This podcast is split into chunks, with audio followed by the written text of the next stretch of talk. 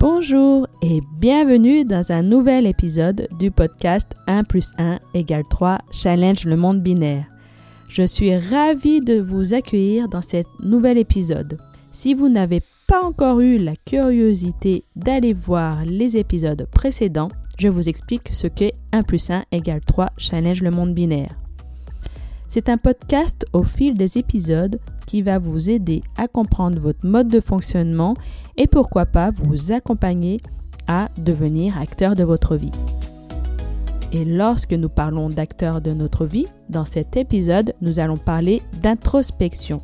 Qu'est-ce que l'introspection? Selon moi, l'introspection, c'est une pratique qui vous permet de travailler sur vous-même pour comprendre vos émotions, vos comportements qui peuvent être problématiques et qui peuvent vous empêcher à avancer vers un mieux-être. Alors je parle d'une pratique, mais à vrai dire, il y a autant de pratiques que de praticiens. Et dans introspection, nous pouvons intégrer énormément de choses. Si aujourd'hui je vous dis d'écouter de la musique, de faire de la peinture, écrire ou encore faire de la méditation, ce sont des méthodes d'introspection. Après, il y a des accompagnements avec des praticiens pour pouvoir vous aider à aller plus loin ou encore de trouver des outils adéquats pour vous aider à pousser vos lignes pour élargir vos zones de confort.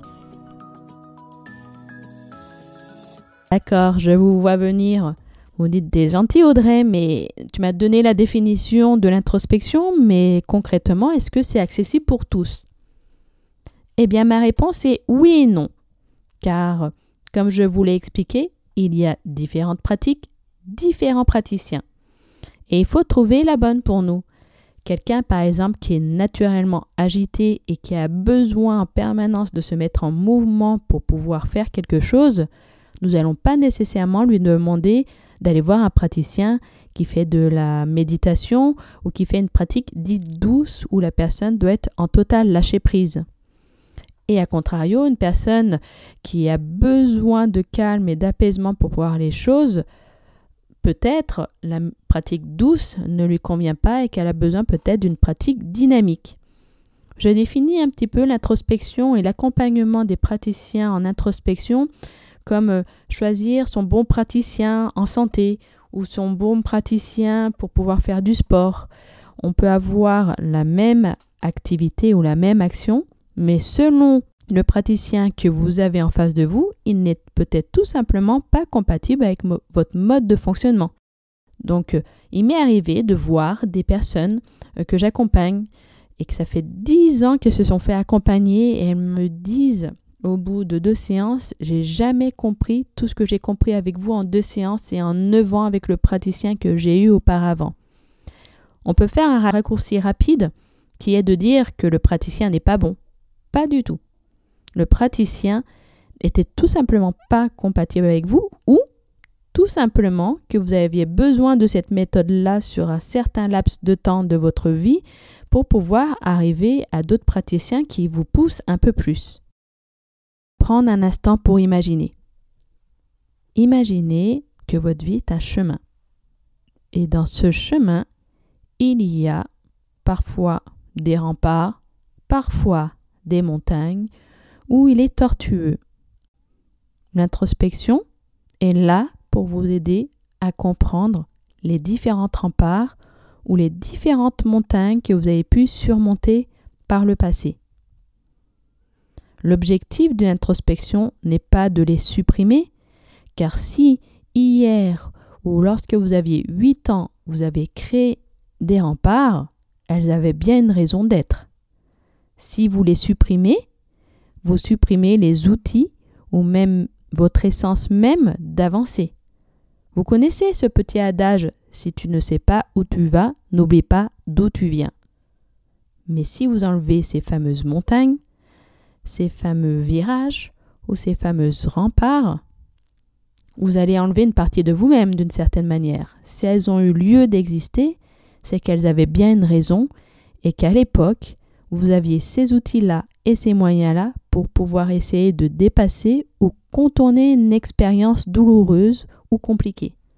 Donc l'introspection est là pour vous aider à prendre conscience que ces remparts ne sont pas aussi grandes que vous nous le pensez.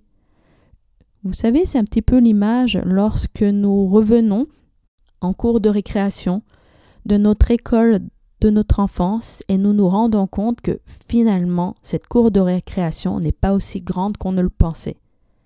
Eh bien, vos remparts et vos montagnes, c'est exactement la même chose. À l'époque, elles vous paraissaient insurmontables, mais aujourd'hui, elles vous ont permis d'être qui vous êtes aujourd'hui.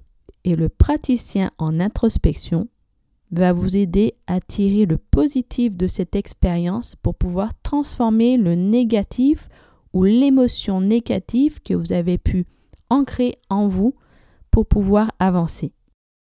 Donc une fois que je vous ai laissé imaginer ceci, vous vous rendez compte à quel point vous êtes extraordinaire. Vous avez réussi à construire des remparts dans les moments douloureux de votre vie. Vous avez su contourner ou tout simplement gravir des montagnes qui vous paraissaient l'Everest. Et aujourd'hui, effectivement, vous vous remettez en question. Oui, vous avez droit de vous remettre en question et c'est OK. Cette remise en question, elle est juste là pour vous aider à prendre conscience des différents outils que vous avez acquérir au fil de ce chemin pour pouvoir vous rendre compte à quel point vous êtes une personne extraordinaire. Je dirais que l'introspection, c'est un processus pour pouvoir se retrouver, comprendre nos émotions, nos valeurs et nos comportements transformer les intentions ou les émotions négatives et prendre conscience également des outils que nous avons pu acquérir au fil de notre chemin pour être la personne extraordinaire que nous sommes aujourd'hui. Pour terminer cet épisode, je vais vous donner ce fameux proverbe que je vous ai dit en cours d'épisode. Si tu ne sais pas où tu vas, n'oublie pas d'où tu viens. Voilà, c'est la fin de notre épisode et j'espère qu'il vous a plu.